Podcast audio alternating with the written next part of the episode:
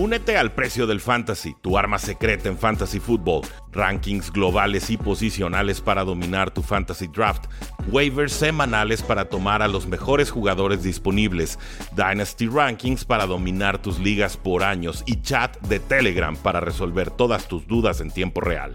Visita stam.store diagonal precio NFL o da clic al link en este episodio para suscribirte.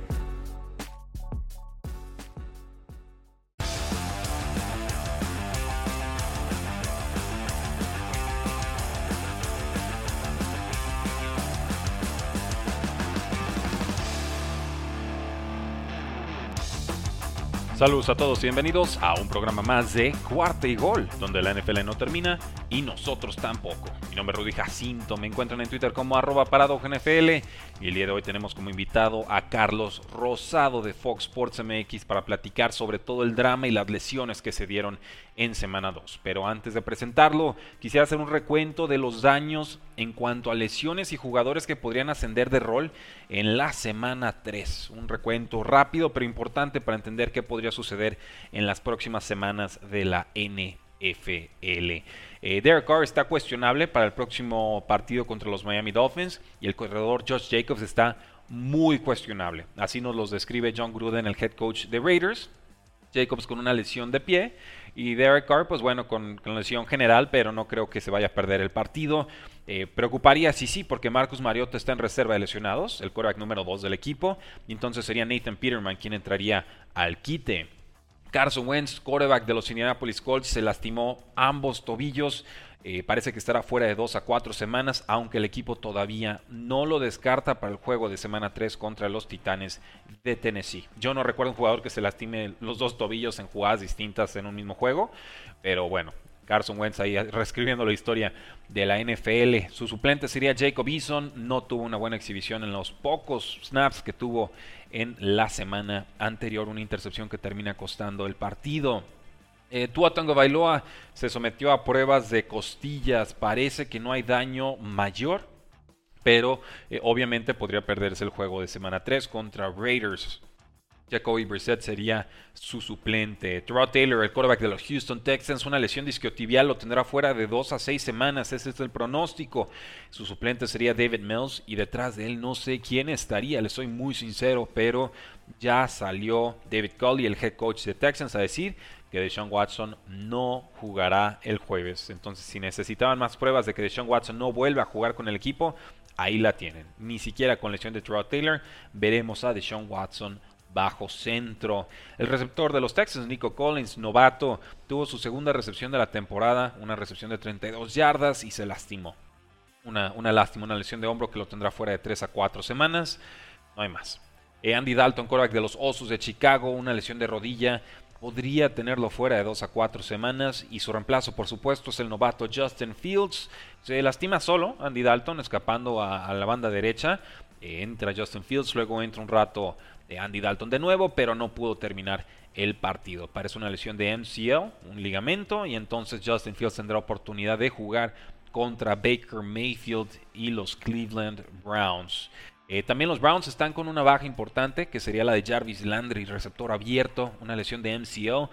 Pues también yo esperaría que estuviera fuera de dos a cuatro semanas. Esto se suma a la baja de Odell Beckham Jr.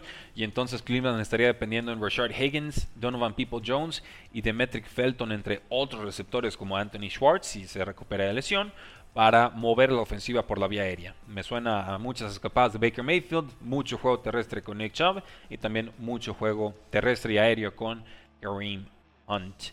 Con los Steelers, Deontay Johnson se lastimó en tiempo basura en ese juego contra los Raiders en semana 2. Parece que no es una lesión de gravedad, aunque es una lesión de rodilla derecha. No hay tiempo especificado para su recuperación.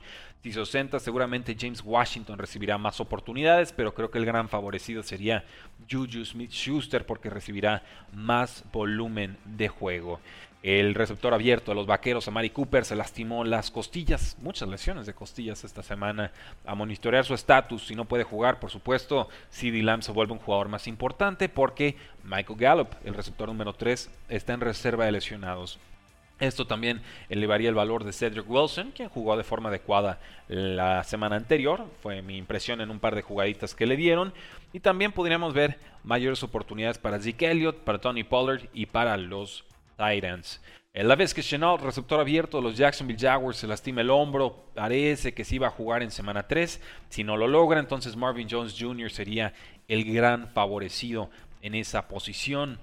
Will Fuller, receptor abierto de los Dolphins, ya regresó con el equipo. Parece que está preparándose para jugar en semana 3 contra los Raiders. Era un tema personal, no una lesión, pero nos dicen que ya está en un mejor estado mental. Esperemos que así sea. Eh, con los vikingos, Alvin Cook se lastimó el tobillo, una pequeña lesión de tobillo, nos dicen, pero eh, a pesar de sus 148 yardas, vimos que cuando regresó de esa lesión no se veía bien. Entonces es un muy buen momento para tomar a Alexander Mattison en ligas de fantasy football. Es el running back número 2 de los vikingos de Minnesota. Lo ha hecho bien en el pasado ante ausencias por lesión de Dalvin Cook. Yo lo tomé de hecho antes de este partido de semana 2 y creo que me la adelanté a varios. Entonces ya está tocado Dalvin Cook. No es de gravedad todavía, pero en cualquier momento sabemos su historial de lesiones nos indica que podría ausentarse múltiples partidos con los 49ers, qué lindo relajo tienen con la posición de running back. Esta temporada han perdido a Jeff Wilson, a Raheem Mostert y ahora perdieron en el mismo juego a Trey Sermon, a Elijah Mitchell y a Michael Hasty.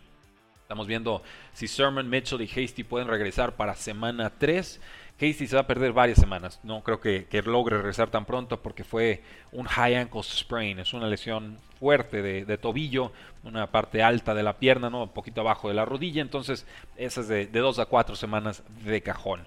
Eh, Elijah Mitchell, lesión de, de, hombro, pero él está día a día. Yo creo que sí llega a la semana 3. Con Sherman es difícil saberlo. Él se retiró por una conmoción después de su primer acarreo, que fue un buen acarreo, por cierto. Entonces, aquí hay de, hay de tres sopas para los 49ers, ¿no?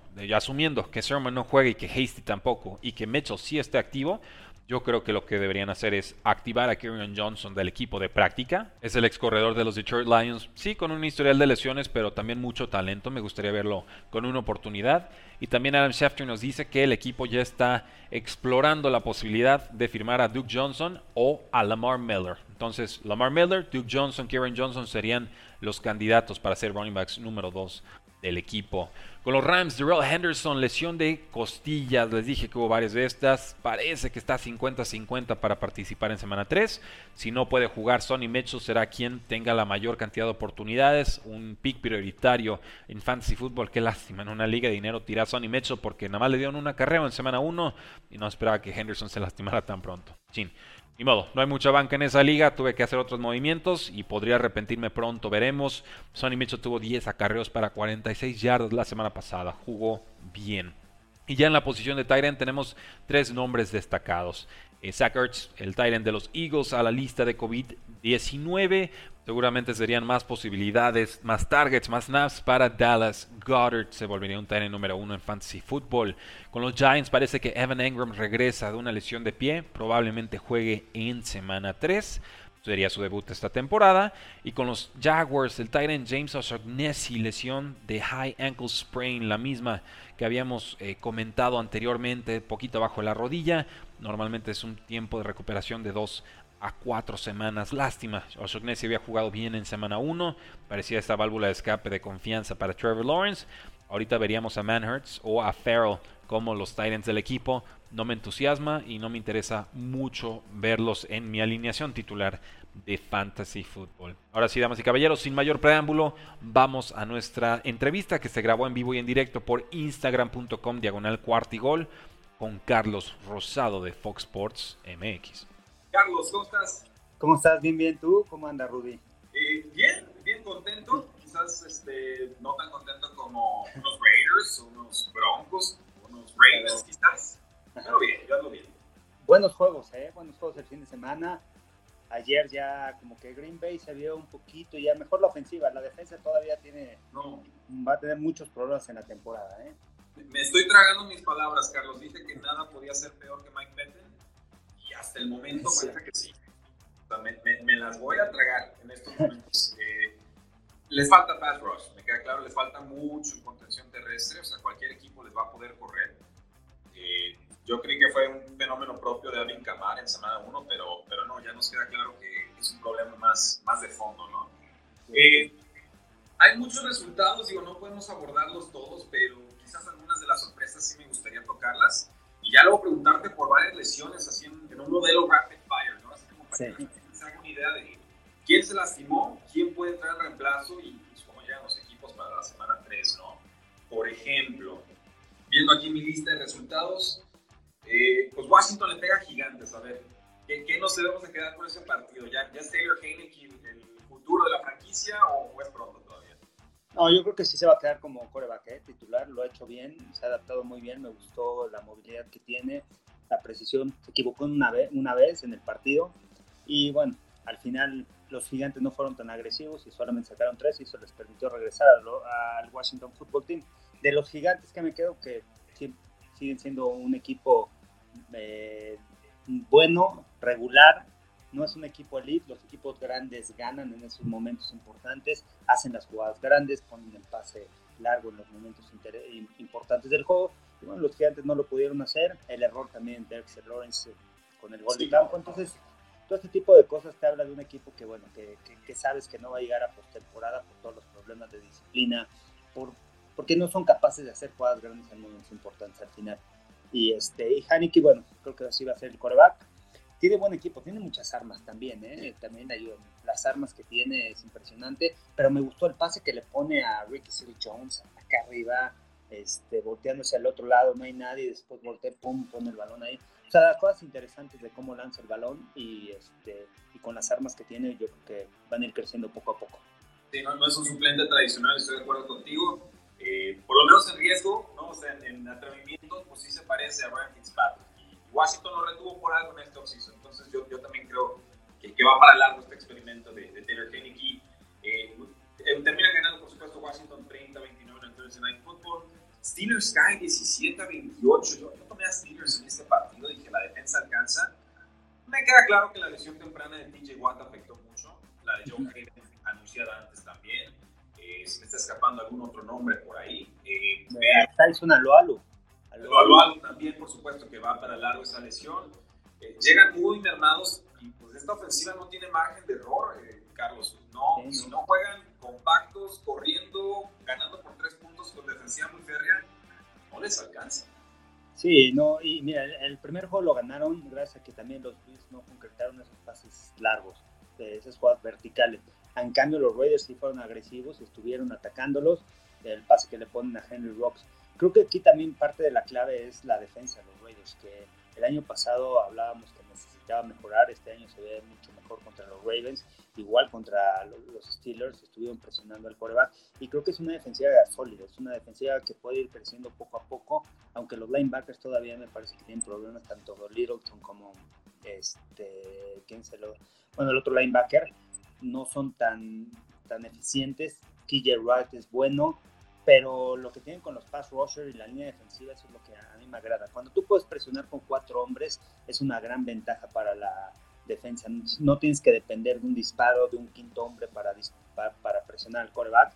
Entonces esto te favorece y evitas atrás, mantienes el juego adelante de ti y evitas las jugadas grandes. Eso creo que lo tienen los Raiders y realmente, bueno, la ofensa ya se había visto, ¿no? Desde hace años, desde hace algunos años, la, cómo ha crecido Derek Carr, esa combinación John Gruden-Derek Carr pero la defensiva es lo que no se había visto. Entonces creo que eso son de las cosas importantes. 2-0 en esa división. Van de líderes con los Broncos de Denver arriba de los Chiefs.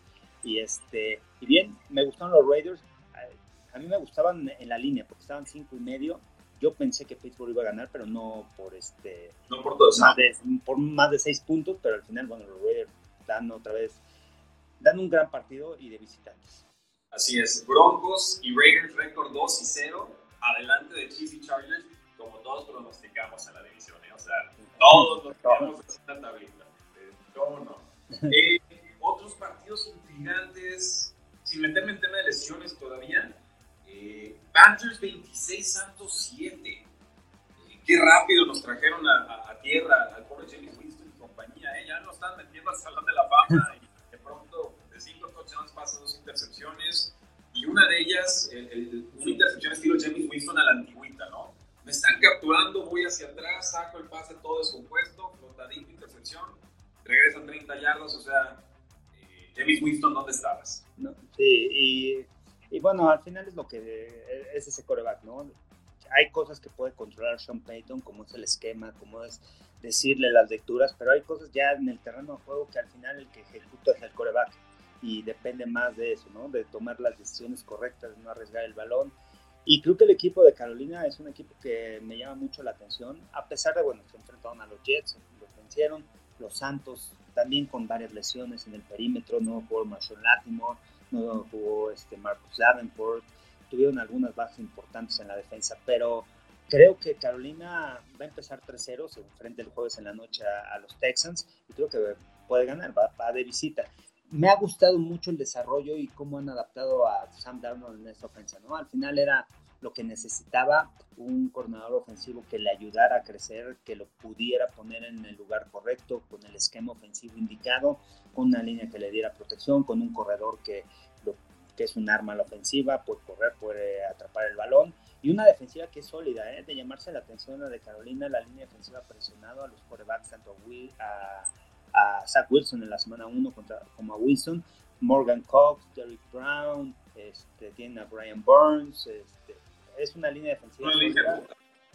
y, y, y, eso ayuda mucho al perímetro, eso ayuda mucho a, que vengan las jugadas grandes, las jugadas exclusivas, porque están en constante presión sobre el coreback. Y además tiene a JC Horn, que al final es un corner que realmente novato y es un coreback de los buenos en la NFL que te puede cubrir uno contra uno al receptor uno en la temporada.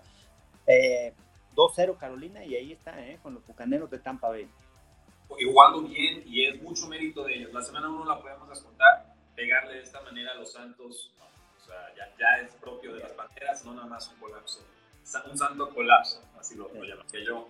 Eh, mucha gente que se está conectando en estos momentos, el coach Manuel Vargas, 81, Rick Cowboys, dice 15 días versus Cowboys, va a estar muy bueno seguramente.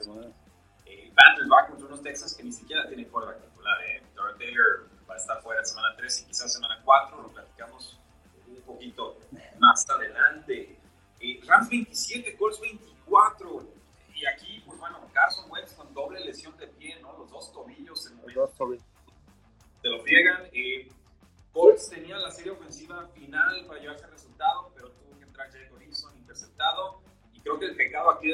Fue no convertir a touchdowns sus apariciones en zona roja en la primera mitad. Llegan dos veces y se van con cero puntos. Sí, no concretar. Y otra vez, ¿no? siendo agresivo Frank Reich, seguía mucho en las, en las analíticas, también tienes que ver contra quién te enfrentas, cuál es tu defensa, cómo está el ánimo del equipo, pero confían mucho. Es cuando las analíticas luego no funcionan, ¿no? O sea, las analíticas dicen que si te la juegas en, hay mayor probabilidad de que conviertas en cuarta y de que si conviertes vas a poder ganar los partidos cuando ganas este, en cuarta oportunidad pero al final también tienes que ver cómo está tu equipo, cuál es el rival, la situación de juego, eh, cómo está jugando tu línea ofensiva. Tienen, tuvieron bajas también en, la línea ofensiva, no está al mismo nivel que los años anteriores, la de los Colts. Entonces creo que son algunos detallitos interesantes ahí que puede aprender Frank Wright, pero bueno, sigue siendo agresivo, nos sacaron puntos. Y contra los Rams no puedes desaprovechar ese tipo de oportunidades. Te estás enfrentando a la defensiva 1 de la NFL, tienes que sacar por lo menos 3 y te estás enfrentando a un Matthew Stafford que es sólido, que me ha gustado mucho y esa combinación con Cooper Cup impresionante. Otra lesión, el corredor, Darrell Henderson, otra vez sale lastimado y a su segundo corredor. Y bueno, pero aún con eso han podido establecer su ataque terrestre y teniendo a Matthew Stafford, eso yo creo que da mayor tranquilidad a los Rams, porque es un quarterback que te que no necesitas correr el balón, no necesitas tanto soporte del ataque terrestre, sino que es un coreback que con las armas que tiene te puede atacar vertical y te puede atacar por aire. Digo, como decíamos con Steelers, pero en sentido contrario, ¿no? Esa ofensiva sí, te da un margen de error y eso lo necesitan todo el margen de error posible en este partido porque los Colts, eh, increíblemente récord 0 y 2, muy aguerridos, fueron cerrados lo que quieran, pero no, no está alcanzando y yo creo que Carson Wentz no llega a, a semana 3. Eh, Dolphins 0, Bills 35, pues aquí solamente la lesión de Tua Bailoa a vigilar sus de costillas, parece que se va la semana.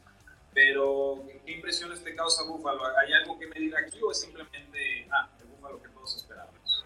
Bueno, de, los Bills de Búfalo siento que el tema terrestre, ¿no? Lo, Jugaron bien por tierra contra Pittsburgh, pero no utilizaron tanto las jugadas por tierra, no corrieron tanto el balón Corona, creo que promedian arriba de 4.4 yardas por acarreo. Ahora sí, empezaron a correr el balón, Devin Singletary se empezó a ver, dos anotaciones también de Zach Moss por la vía terrestre, corriendo un poquito más al balón, aprovechando, porque lo hacen bien.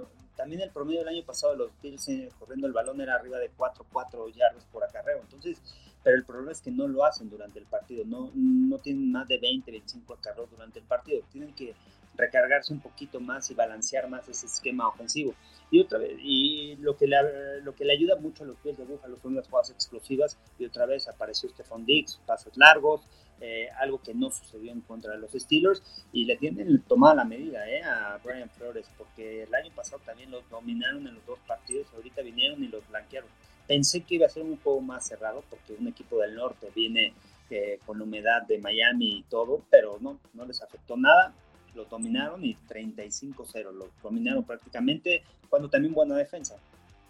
No, claro, y los fans de Delfines dirán, bueno, es que se nos lastimó el quarterback. Yo digo, pues sí, pero el quarterback juega en ofensiva, ¿no? La defensiva sí. tampoco apareció. Obviamente, si la ofensiva no avanza, significa que la defensa está más, que la el campo, más cansada, pero no para un 35 a 0, y eso creo que es, es, digno de, de mencionar. Eh, vamos con otro juego. Estoy viendo no sé qué tan digno sea de comentar, pero bueno, Osos 20, Bengals 17, se lastima Andy Dalton, entra Justin Fields. Eh, juego aceptable, nada especial. Y con Bengals pues se nos volvió loco Joe Burrow. Tres pases consecutivos de intercepción para Big Six. Sí, y el problema aquí yo creo que es la línea ofensiva. Al final cuando te interceptan tantos pasos, mucho es de cobertura, de no anticiparte a la cobertura de la defensa, pero también de no estar confiado en la bolsa de protección, de apresurarte, sentir que ya viene la presión, porque tu línea ofensiva no te da esa confianza. Y creo que el esquema ofensivo tampoco le está ayudando a Joe Burrow. Este, son de las cosas que tienen que mejorar. Se enfrentan este, a los Steelers, se enfrentan a otra defensiva sólida, entonces van a estar presionando ahí a, a, Joe Burrow. Y por parte de Chicago, bueno, pues la defensa otra vez levantó la mano, ahora sí, mm, creciendo poco a poco. Gokun Smith realmente es un buen linebacker, un linebacker sólido. Y vamos a ver, Justin Fields se va a hacer ya eh, la próxima semana, logra iniciar, aunque no se vio tan bien, tan preciso, pero tuvo algunos acarreos interesantes. Es un prueba que, bueno, poco a poco tiene que agarrar la experiencia y este y quizá pueda ser un líder. Aunque Andy Dalton se vio bien en la serie ofensiva, movió al equipo y el pase a Allen Robinson. Eh, Cardinals 34, Vikingos 33. Dios mío, a ver, deberían de prohibir a los de Minnesota definir un juego con un pateador siempre la van a perder. O sea, desde Blair Wall hasta la fecha, no hay forma de que Vikingos gane un gol de campo, un gol de campo para definir partido. No, no, no, puede, no existe, no hay universo paralelo, realidad alterna en la que Vikingos gane en la última jugada. Eh, con gol de campo, eh, Stephon Diggs la hizo hace poquito, pero la, la, única en su historia, ¿no? gran juego, Kyler Murray fantástico, DeAndre Hopkins igual, Vikingos respondón, mucho de Thielen en touchdowns. Eh, pero pues caemos en lo mismo, unos Vikings peleoneros serios. Sí, y ¿sabes qué? También Arizona no quiso ganar el partido. Al final, con ese pase interceptado también a Kyler Murray, tuvo algunas equivocaciones. O sea, dejaron crecer a los vikingos de Minnesota al final de cuentas. Y creo que, bueno, les ayudó, se acercaron en el partido. Y algunas dudas de esta defensa que se había visto muy bien en la semana 1 también del equipo de Arizona, pero también los errores de Kyler Murray también afectaron ese pick six, los, los pases interceptados. Sin embargo, bueno, creo que Arizona tiene con qué, tiene esas ofensivas que te van a notar arriba de 30 puntos por partido, tienen diferentes armas. Rondal Moore ahora sí apareció con este cuate, síganlo, waiver ahí en el fantasy. Mucha gente ya seguramente lo ha de haber escogido, pero Rondal Moore ha participado en la mayoría de las ocasiones en esta ofensiva en los snaps.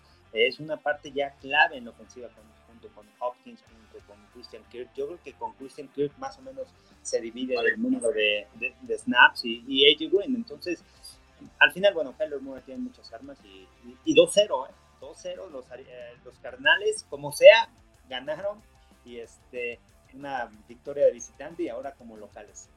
Sí, y les está alcanzando, les está alcanzando bien. Yo creí que este lo iban a perder, te soy sincero, vi muy precioso a los vikingos en la segunda mitad, pero bueno, importantísimo resultado para Cardinals y qué triste para vikingos, ¿eh? creo que puede haber muchos problemas de vestidor próximamente porque no llegaron bien a la temporada por todo este tema de la vacunación y demás, de Kirk Cousins. Eh, yo, esto para mí siempre iba a ser el último año de Kirk Cousins con los vikingos que serie 2, pues casi casi no lo termina eh, confirmando. Nos dice Leago 23, un baseback, la segunda intercepción de Kyler Murray. Eh, te creo, no me fijé tan de cerca en la jugada, solo la vi en la, en la toma lejana. Eh, pobres Vikings, nos tienen buena pinta, dice Leago 23.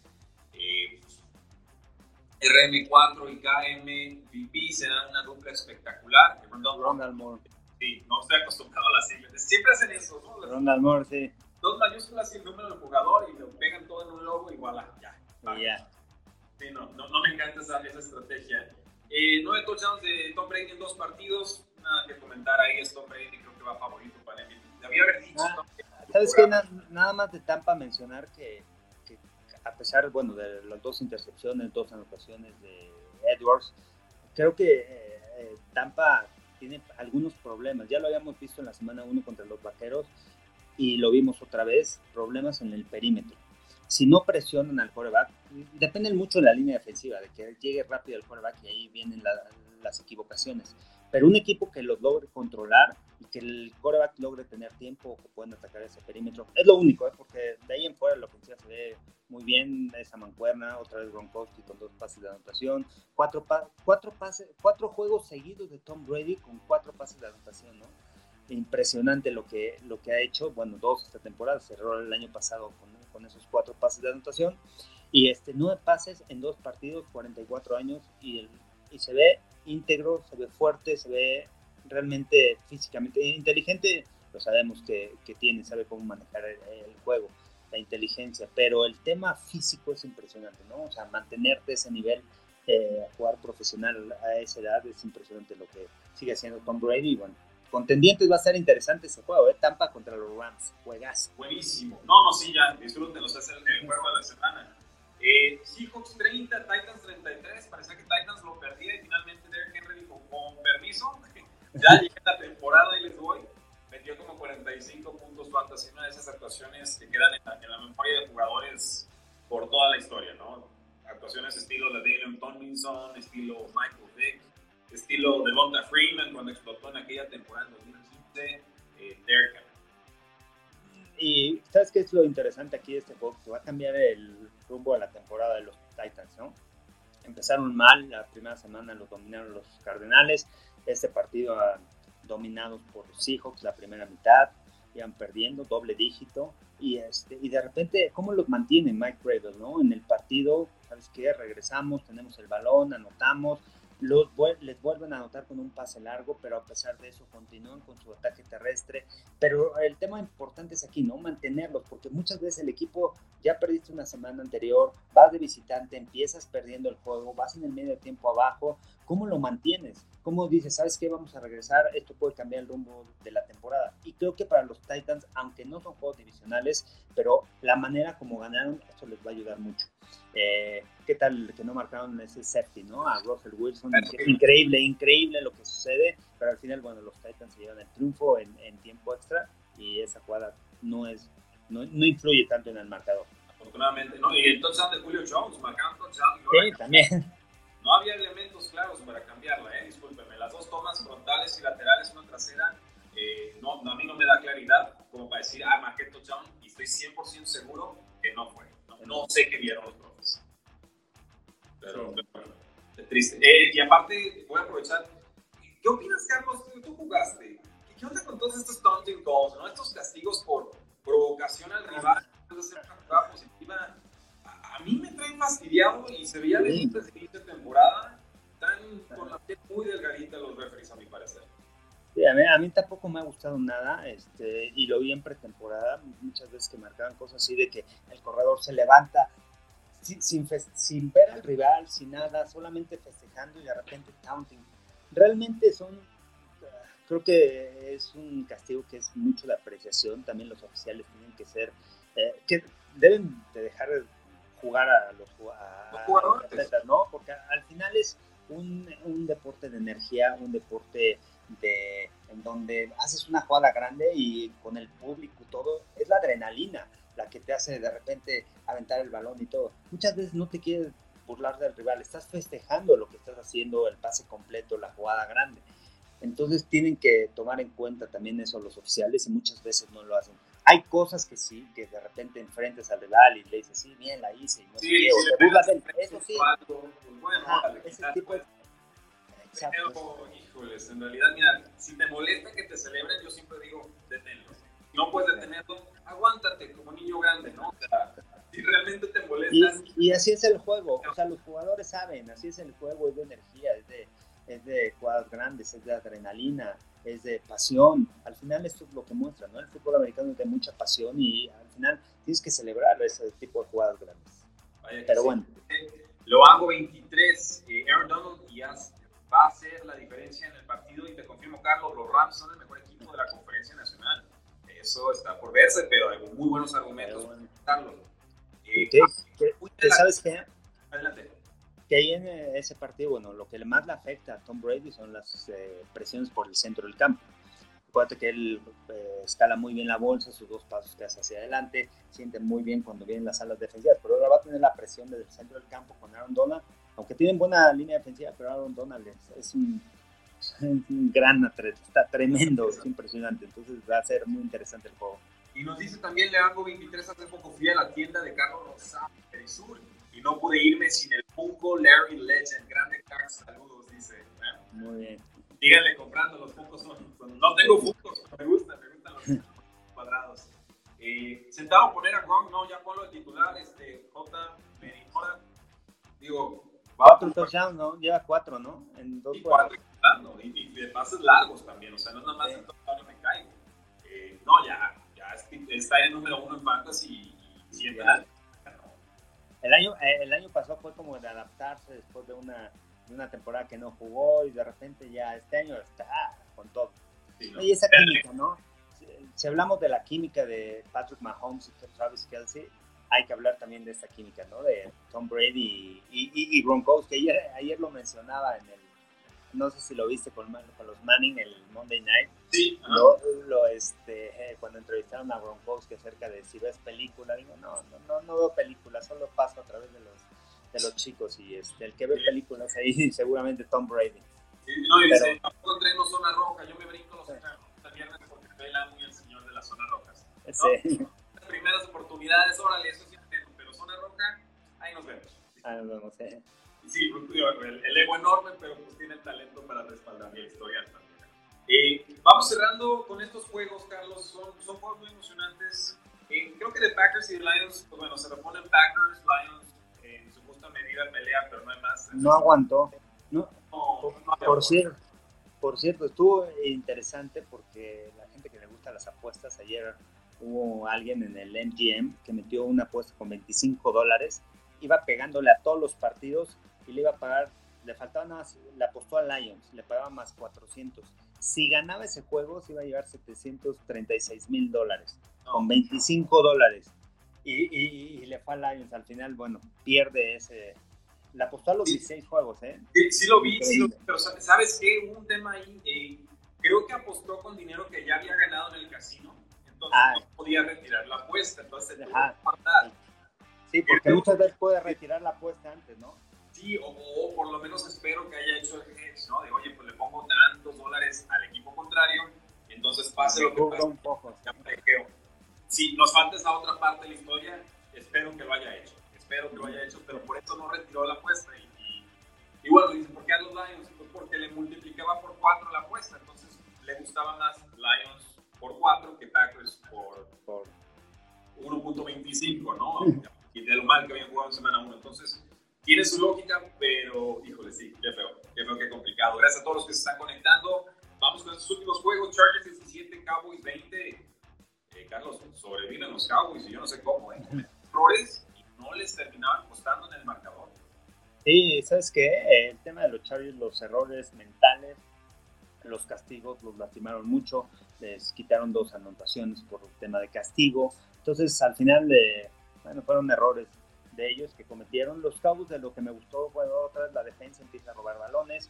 Eh, de Marcus Lawrence no juega, pero Micah Parsons juega de ala defensiva, que así es como subió al, al, colegial y lo hizo bastante bien. Realmente está tremendo.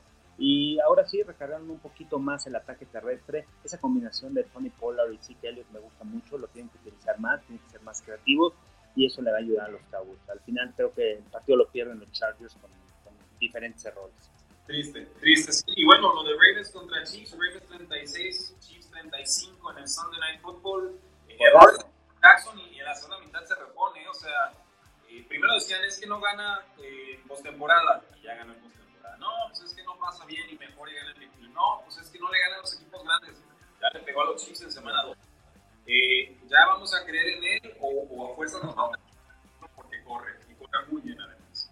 Sí, porque corre y además no lo agarra, ¿no? o sea, sabes, sabes que va a correr, sabes el esquema ofensivo, sabes que son jugadas de read option con el quarterback y al final bueno, te hace las jugadas, muy difícil detenerlo y a pesar de que digan sí, le van a pegar, no le pegan, realmente ya fue MVP de la NFL, hay que, hay que darle el crédito a Lamar Jackson el tema de que no haya ganado en postemporada también no, depende solamente de él, también depende del equipo, de la defensa.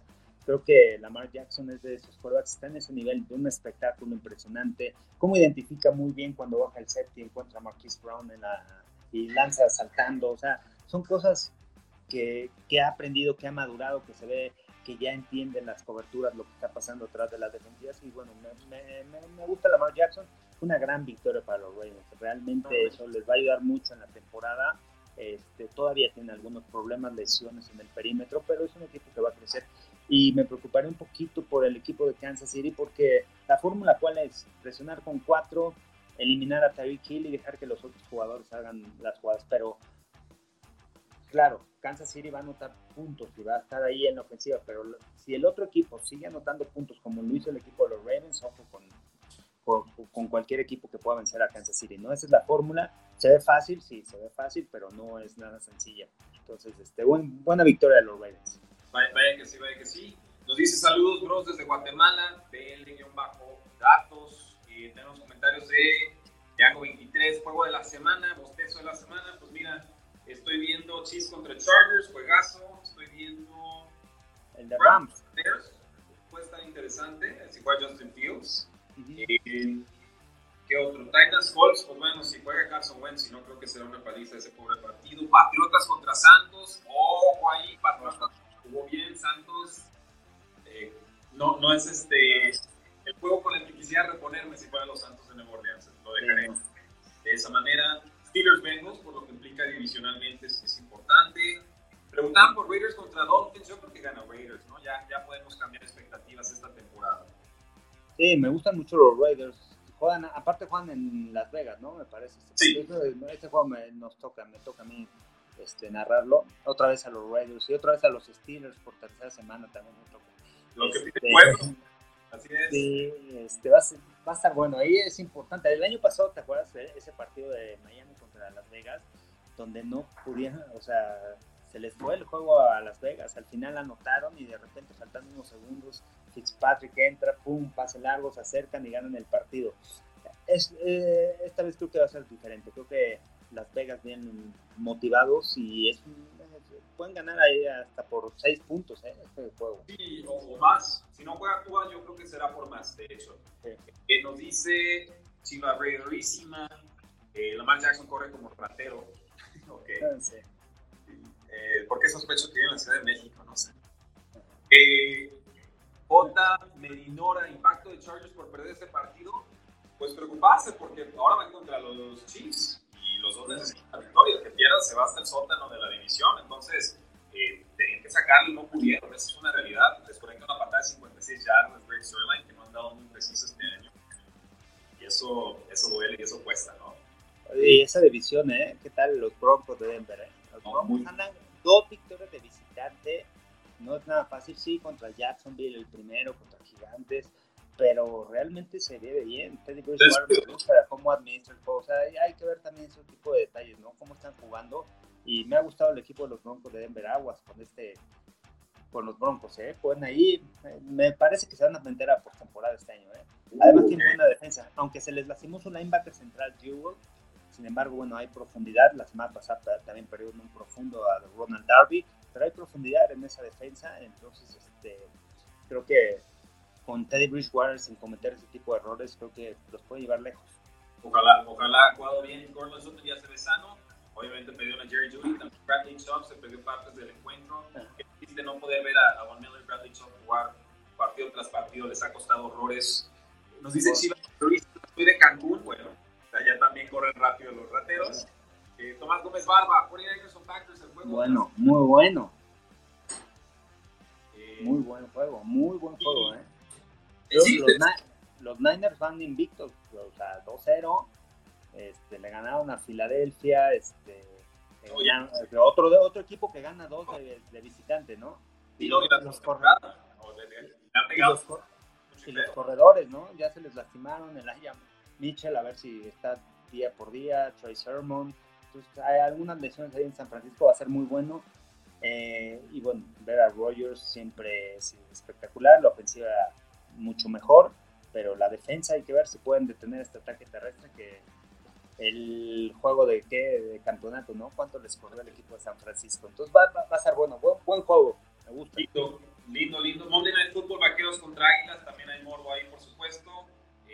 Contra Seahawks, creo que puede ser defensivamente peligroso ese partido. Eh, Rams Bucaneros para mí es el partido de la semana. Me gusta San Francisco Packers, pero Rams y Bucaneros son la, la cima de la, de la conferencia y pronto nos da ese partidito la, la NFL, Carlos. Eh, muchas gracias por el programa del día de hoy. Creo que el público se la pasó de lujo. ¿Cómo te podemos encontrar en redes sociales? en Instagram, Twitter y TikTok, arroba Carlos Rosado V, en Facebook, Carlos Rosado 15 y en YouTube, Carlos Rosado Sports. Buenísimo, pues yo soy Luis Jacinto, a mí me encuentran en Twitter como arroba parado. Eh, ojo, el día de hoy vamos a lanzar una dinámica, un giveaway para que aprendan a jugar golf. Curso con valor superior a 10 mil pesos que podrán cobrar